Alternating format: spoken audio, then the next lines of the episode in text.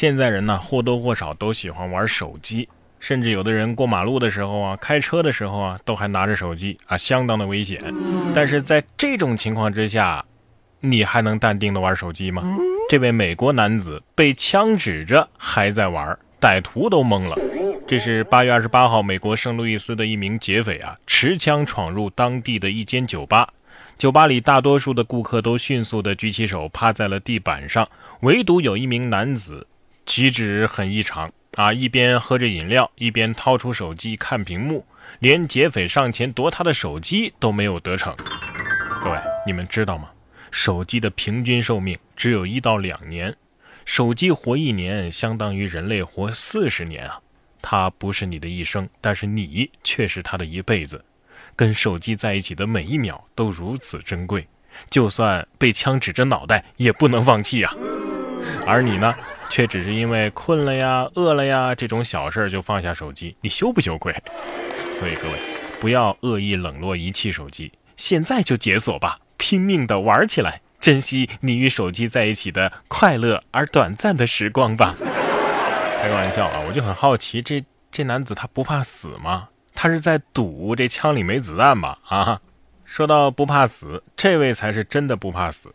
男子在高速公路上搭帐篷睡觉，还说这儿环境好。八月三十号，重庆市 S 二六有盐高速出城方向十九公里附近，男子谢某因为太困了，而且车里边太热了，就把车呀停在了应急车道。在车前边搭起了帐篷，开始睡觉。现场是没有任何警示措施的。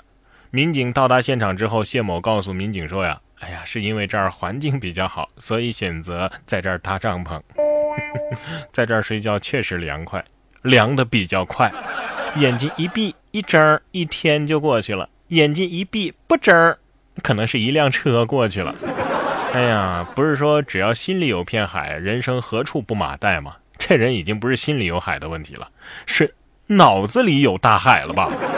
同样是在高速上，这位女子呢又显得太过于谨慎了，在高速上开五码被行政拘留。交警说呀，你还没个电动车开得快呢。八月二十九号，湖北高速交警下路大队的民警发现一辆小轿车在高速上的行驶速度竟然是每小时五公里，司机呢是一名红衣女子。民警随即在收费站拦截检查，这时啊，司机已经换成了一名男子。在民警的劝导之下，车上的女子承认了自己开车的行为，并且交代说呀，她刚刚开始学习开车，心里很害怕，所以开得非常慢，很努力的在飙车了。女司机当时心里肯定是这样想的：真是太太太刺激了。这大姐我认识，那天我看到她跟轮椅飙车，输的也挺惨的。没胆子开车，却有胆子无证上高速，还开五码，梁静茹都给不了你这么能屈能伸的勇气吧？啊！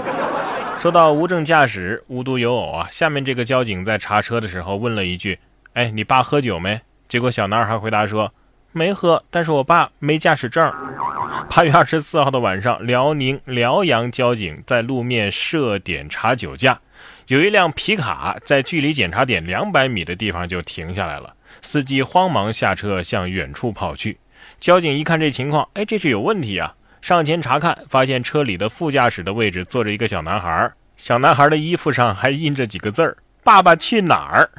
民警就问这个小男孩啊：“你爸喝酒没有啊？”小男孩说：“没有，但是我爸爸他没有驾驶证。”二十五号，迫于警方压力和家属劝说，孩子的爸爸刘某主动到交警大队接受了处罚。恭喜你啊，都会答俩答案了啊！这个故事告诉我们，不要生玩啊，不对，呃，我说的是不要酒驾，哎呀，也不对啊，不要无证驾驶。